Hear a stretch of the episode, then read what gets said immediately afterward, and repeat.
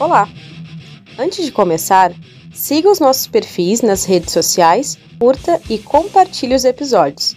Faça outras pessoas conhecerem o podcast que é baseado nas experiências cotidianas. E lembre-se, o impossível é apenas um ponto de vista. Renato Cast. Fala galera aí do Renato Cast, o quadro Lá Vem História voltando, dessa vez com mais um convidado especial. Estamos aqui com o Thiago, uma lenda do Death Metal Gaúcho. Vai falar de seus projetos, dentre outras coisas. Thiago, valeu aí, brigadão aí pela presença. Opa, e aí? Saudações. Eu que agradeço aí o espaço, né? Grande Renato aí, grande camarada. Tamo junto aí, é nóis. Tiago, fala aí dos teus projetos atuais, como é que tá a situação aí? Eu vi que tu lançou um álbum solo também. Cara, pois então, uh, esse projeto solo, né, foi um, digamos assim, foi um insight que teve, né? Eu, durante aquele período de pandemia, foi um período embora tenha sido um período terrível, assim, foi um período Sim. de bastante produtividade, porque afinal a gente né, tinha que ficar em casa, então a gente consequentemente ficava conectado com as coisas que a gente gostava, enfim, tocar, né? Então, nisso de tocar e inspirações e tudo mais, eu gerei muito material a ponto de substanciar um álbum, né? E aí então com isso criei o Best Sound Storytelling, como o próprio nome diz, né? Narrativas da história, né? Narrativas pelas, de histórias contadas pelo baixo, digamos assim, né? Numa tradução mais toresca. Então são diversas levadas de baixo, assim, é uma coisa bem bem a parte do death metal, né? Claro que tem um pouquinho, tem aquela mão ali da influência de death metal do cara, né? Mas são grooves, são two hands, são alguns estudos que ganharam uma forma, além de ser estudo, aquela coisa, né? De subir e descer a escala, né? Foi completamente artesanal, né? Esse foi o desafio desse álbum, né? A bateria foi uma bateria uh, eletrônica ali, foi Superior Drums. Então, até se fosse colocar um baterista ia demorar muito tempo assim para realizar o trabalho, né? E praticamente toda a produção, mixagem, eu fiz, né? E contei com, com, com grandes amigos, né? Grandes apoios. Contei, contei com, a, com a ajuda do Rafael Siqueira, RR44, de Salred, com o Bruno Anhanha, pós-mortem, hoje Rebellion, né? Que deram muitas muitas ajudas, assim, né? Muitas, muito apoio, né? Muitos esclarecimentos, né? Daí que contribuiu bastante, né? Ah, legal, massa mesmo. E é um álbum diferente, né? É uma pegada, assim, totalmente na contramão de quem conhece seus trabalhos. Exatamente. Eu, é, é, e essa foi a ideia, assim, sabe? Era, é, é, era meio que um desafio, um alto desafio, né? Vamos sair da, da, da, zona comum, né? Tu que produziu? Eu que produzi, praticamente. E o desafio da produção? Cara, apanhei bastante. Apanhei bastante, né? Até nesse. Depois vai ter um outro papo aí sobre produção, né? Daí vão pensar que eu gosto de apanhar, de certo, assim, né? Que também tô apanhando de outra produção, né? Mas ainda sobre o álbum, né? Tinha os percalços, né? Tinham coisas que, falando de produção, mixagem, cheguei ali na, na hora, né? No momento, tá, e agora como é que se faz isso daqui, né? E aí, e aí tu tem que parar, tem que ler, estudar, entender, assistir vídeos de quem já fez, né? Sim. E tudo mais. E, e na prática a coisa é um pouquinho diferente, é diferente. na teoria, né? Ah, imagina que seja difícil mesmo. No off aqui o Thiago me comentou que foi fazer a produção de uma banda e pegou o som de bateria. Fala do som de bateria, como é, é que é, Thiago? No cru. Pois então, né, como essa coisa de gostar de apanhar, né? Parece que o cara gosta de sofrer, né? Existe uma, existia uma banda chamada Vértebra dos anos 90. Era uma banda na influência desse som que tá tocando de fundo aqui, né? Uma pegada bem death, bem Chuck Schuldiner. A banda tocou bastante aí por volta do Rio Grande do Sul e tal, e, e foi Antes dos anos 2000 a banda terminou, mas a, a banda tem muito material guardado. Né? O Arildo Júnior, que era o guitarrista e vocalista na época, ele começou a coletar esse material, né, uh, com uns outros ex-integrantes, algumas coisas guardadas em fita cassete, em DAT, enfim, tava, sabe aquela coisa do Sim, baú, tava abre, cobras e lagartas lá, é. Então ele começou a pegar e puxar e, e, rever as músicas, né, e por que não regravar, né, porque, ou melhor, por que não gravar, né? Criar um registro Sim. merecido, né? Então, um dos ex-integrantes, o baterista, o Cristiano, conhecido como Hulk aí, que tocou nas bandas Avatar. Ele, to ele, tocou também fora do metal, né? Tocou reggae, tocou outros estilos e toca muito, toca bastante. É foi de thrash metal, foi de Slayer, mora em Florianópolis hoje. Ele gravou as baterias das músicas da Vértebra, né? Gravou no final do ano passado, se eu não me engano. E aí o Arildo me chamou, né? Pra, pediu uma ajuda aí pra para tangibilizar esse material, né? E consequentemente já assumiu o posto de baixista, né, do, do projeto. Então a gente está trabalhando nisso, né? No, uh, o Arildo fez a gravação das guitarras depois da bateria, das baterias, né?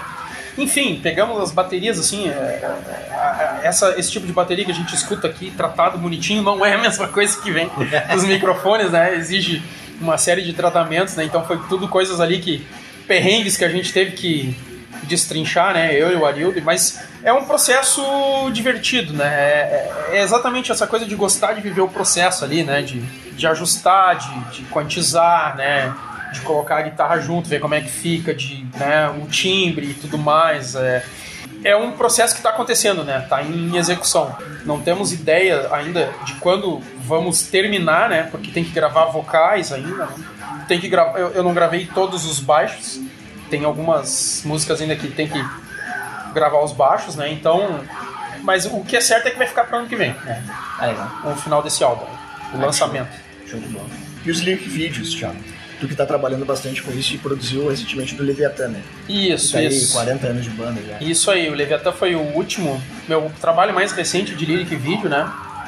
Também o lyric vídeo do Inclusive Encode, que é outro projeto, outro, outro- mais outro Mais outro projeto. projeto. então, o, o lyric vídeo também foi uma coisa assim no, no self-service, né? Ainda com a carcinose. Eu me lembro que quando a gente retomou na formação lá com o Bruno e com o Alisson, a gente gravou um single e pensamos, né, como, como vamos lançar, né?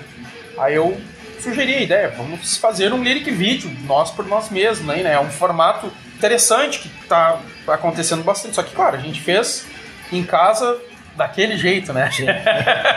mas, mas conseguimos, o objetivo foi alcançado, que era lançar o som, né? Então, a partir dali, obviamente, a gente lançou dentro dos recursos que a gente tinha, o conhecimento que a gente tinha, e ali foi meio que um trampolim para se aprimorar, para ir mais a fundo, né? Entender como é que funcionava a questão de animação e tudo mais, até se interar com outros lyric vídeos, né? Outras pessoas que fazem, né?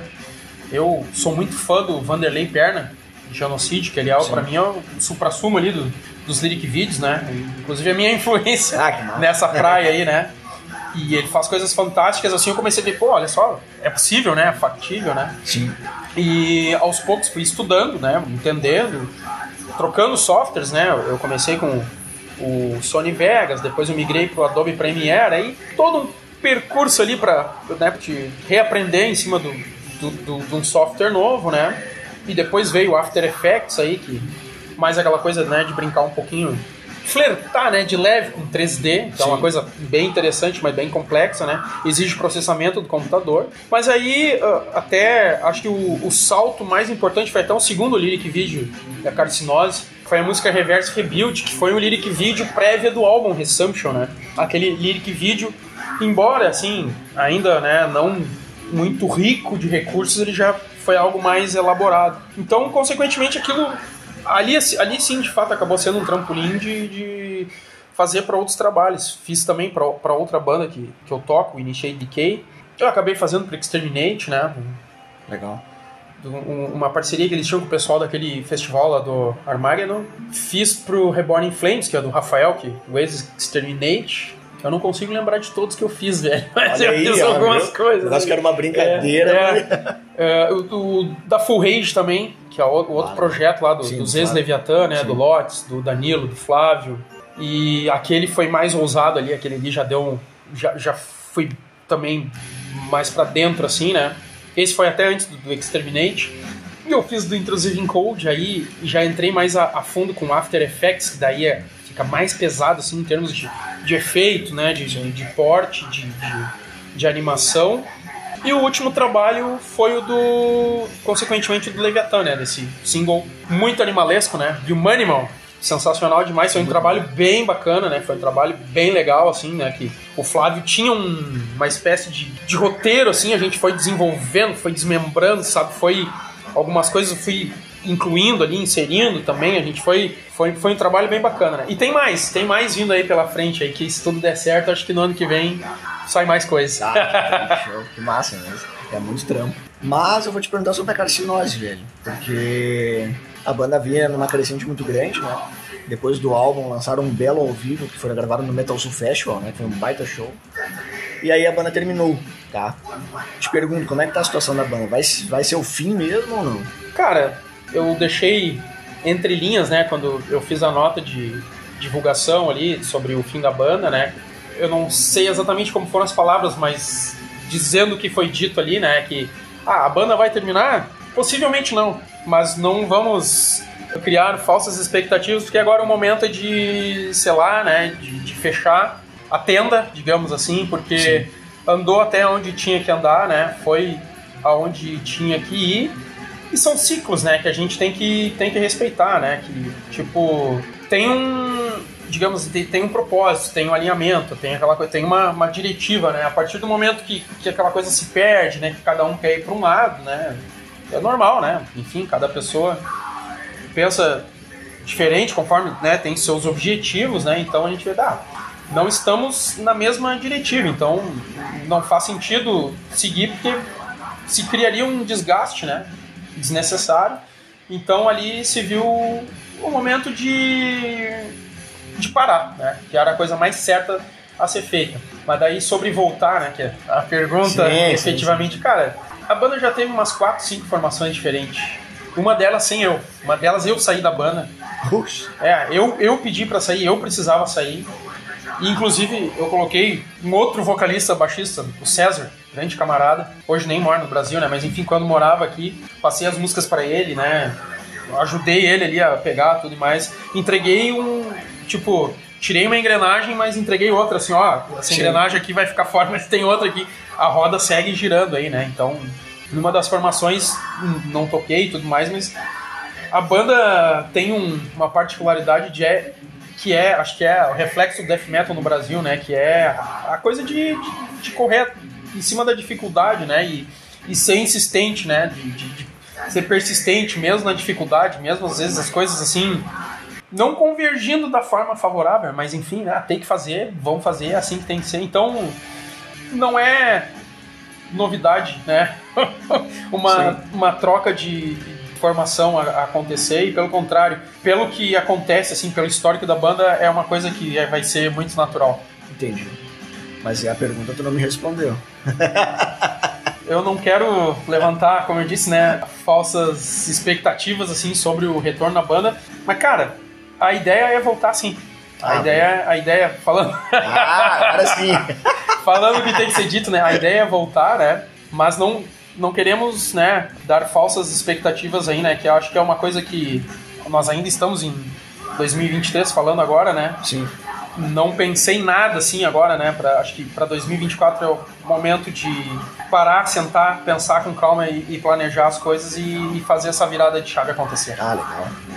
E essa questão das formações é complicado mesmo, né, velho? Porque no Brasil é um reflexo assim. Tá, eu não vou dizer tanto no Brasil, assim, eu acompanhei muito a cena da Itália eu recebia muito material das bandas de lá, de uma assessoria. E o cara me relatava assim como era difícil eu tocar, como era difícil eu ouvir. Cara, tu tá relatando tudo que acontece aqui no Brasil, né? A galera quer ir pra Europa tocar, os caras querem vir pra cá, sabe? Fazer um, um, um, jogo cruzado, mas, cara, é tão difícil quanto, né? Acho Sim. que pro underground no geral é complicado. E aí, para nós, aqui a gente vê as bandas mudando de formação, ou terminam, ou elas voltam, tentando se reerguer, é uma luta constante mesmo. Cara, e assim, a gente tá. É, acho que esse é, um, esse é um tema interessante, né? A gente fala underground, né? né? Acho que esse é o termo, assim, não é uma coisa fácil, né? Tudo bem, tem o mainstream, a gente vai falar de bandas grandes e tudo mais, né? Mas a gente tá falando do termo underground, né? Bandas da Itália, Sim. até de outros países ali da região, ali tem muita coisa legal, ali na França tem muita banda bacana, né? Alemanha, enfim, Sim. né? Ali, cara, é um festival de banda bacana, né? Quando a gente fala, por mais que a gente queira, e eu acho que isso é importante, né? Por mais que a gente queira enriquecer o underground, né? Trazer shows bons, né? Aparelhagem de shows, acho que as bandas merecem e precisam Sim. disso, as bandas, o público. Ainda assim, a gente está falando.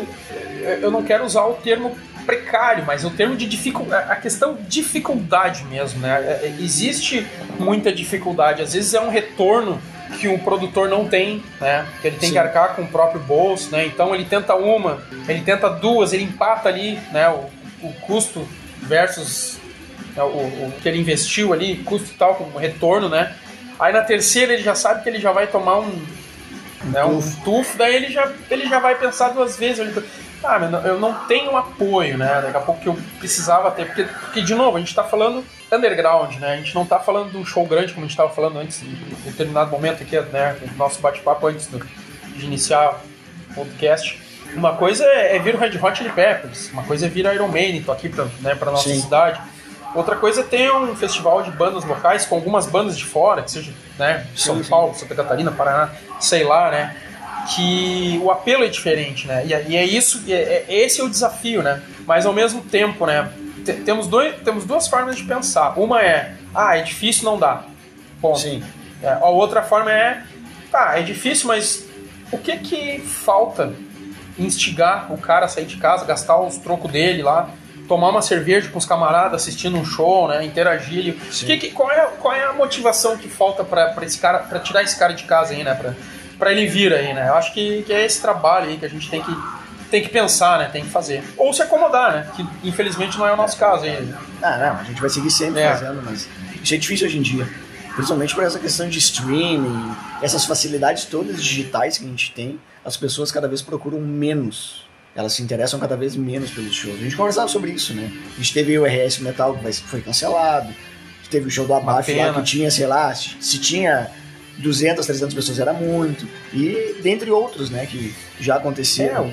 É, o, o Cynic Beyond Creation que a gente falou, né, Exato. o Suffocation e Incantation também, que não tinha, assim, tinha um público, claro, teve um comparecimento, mas não foi aquela coisa assim, pá, minha nossa, explodindo de gente, né? Sim, mas merecido tinha, é, pra banda. É, né? é e ao mesmo tempo tem uma, umas coisas intrigantes, assim, né? Porque aí a gente não sabe se é o Rio Grande do Sul, de certa forma, porque será que nos outros lugares, né, tanto o Suffocation com Cynic quanto o Suffocation e o Incantation, Beyond Creation com Cynic, desculpe, Será que nos outros lugares que eles passaram, nos outros países, né? Será que foi assim, né? Espremido? Eu acho que não, né? É, eu acredito que não também. É. Eu tenho a visão que não, que é uma questão mais, infelizmente, mais nossa, né? Agora tu falou, né? Nós, Rio Grande do Sul, e a nossa cena death metal, que já foi considerada uma das melhores do Brasil. Hoje eu sinto que a nossa cena, assim, deu uma. Um, olha, um, tá andando com freio de mão puxado. Cara, pois é. Produtores de antigamente, tipo o Márcio da Place, né? Sim. Organizava bastante show muitos shows, né? Fazia bastante coisa legal, assim. A média de, de público da época de shows que ele fazia, até a própria Zeppelin, né? Também tinha o Zeppelin Concert, Isso, se eu não me engano. Concert. Era 500, 600, talvez 400 pessoas, e né? E detalhe, é tudo banda underground, né? Tudo banda underground. Hoje, a gente vê 100, 150, né? Quando, quando, quando vê, é. Quando 200 é, é, é, fato raro. Sim. 200, é 200 pessoas de público, no público total, né? Então, teve uma mudança, assim, eu acho que isso aí está relacionado evolução tecnológica, né? Sim. Porque o que, que acontece, assim, se a gente for pegar, fazendo uma, uma, um comparativo bem cru, assim, né? Hoje é mais legal ficar em casa. Hoje tu tem streaming, tem Netflix, Spotify, escambau, assim, né? Tem Amazon, Prime, enfim, né? Sim. Um monte de coisa, né? Tu interage com as pessoas dentro de casa. O que não acontecia antes, né? Antes tu tinha que sair de casa para saber pra o que estava acontecendo, para interagir, né? Se tu ficasse em casa, tu não ia saber o que estava acontecendo. Tu ia saber no outro dia, muito tempo depois, Exato. sei lá, né? Então eu acho que, que teve um impacto, sim, né? E óbvio, né? Isso não tem como lutar contra. O que a gente tem que entender é aquela coisa, qual é a motivação pro cara sair de casa, né? O que que, o que, que tem de legal o que pode ter de legal num show, no festival, que não tem no streaming, né? E que só vai ter lá aquele que vai fazer Exato. com que ele vá lá, né? É complexo. É complexo. É muito complexo. É muito complexo. Olha, eu que já produzi alguns eventos, velho, já tomei tufo em todos. Olha, velho, é difícil tu encontrar sem pensar. Eu, eu, me pergunto assim, por que, que eu vou em tal show se eu posso ficar em casa? Mas vou, né? Pô, tô no meio, né? Não tem como não ir. Mas, tipo, às vezes me pergunta, assim, que motivação me faria sair agora, sei lá, essa hora com chuva para ir num show? Isso eu me perguntei uma vez que eu fui ver o Crisium, na opinião, e uma chuva, velho, uma chuva, assim, terrível. E eu fui, fui lá ver o Crisium lá na opinião, eu e meia dúzia de pessoas no meio da chuva. Mas, tipo, que motivação me leva? Paixão pela música, é uma motivação que vai sempre me levar. Mas agora, É, a galera de hoje, como que eles estão pensando, não sei, porque o merchandising vende menos hoje. A mídia física vende menos hoje, sabe? O cara, ah, eu vou no show para comprar mídia física. Não, velho, a galera tá no Spotify, sabe? Já perdeu essa motivação no merchan. Ah, vou lá comprar a camiseta da banda. Não, entro no site dos caras, chamo os caras no Insta, eles me mandam pelo correio. Saca? Tipo, é verdade. É, sabe? Não tem nem esse apelo mais. Não, vou ter que ir lá porque eu quero pegar o merchan dos caras. Não, velho. Tu tá no, na, na, tua palma da mão, tu tá dois cliques de conseguir. O material que eu fui lá pegar pessoalmente, tu pode conseguir com dois cliques sabe? É, é difícil. É difícil encontrar uma motivação hoje para as pessoas. Não, é verdade, é verdade. Eu acho que a coisa, por exemplo, de estar chovendo, né? Eu não sei se, se isso implica também. Óbvio, assim, o mundo mudou, né? Acho que é o primeiro ponto que a gente é, tem que pensar. O mundo é esse, mudou. O mundo é outro. O mundo, o mundo mudou e, consequentemente, as pessoas mudaram, né? A cultura de, de alguns anos atrás, ali, talvez no início dos anos 2000, né? Acho que foi até, dá para dizer que um pouquinho mais ali, em torno de, sei lá, 2013, 2014. Ainda, ainda tava tinha, forte. É, né? É. Acho que ainda. Então, de repente, ali, nessa virada, assim, 2015, 2016, talvez em diante, que começou numa, numa onda decrescente, assim, né? Tanto na questão de público, quanto até essa questão de merchandising, né? Que eu acho que aí o streaming tomou uma forma mais robusta, né? O Spotify, acho que se popularizou e tudo Sim. mais.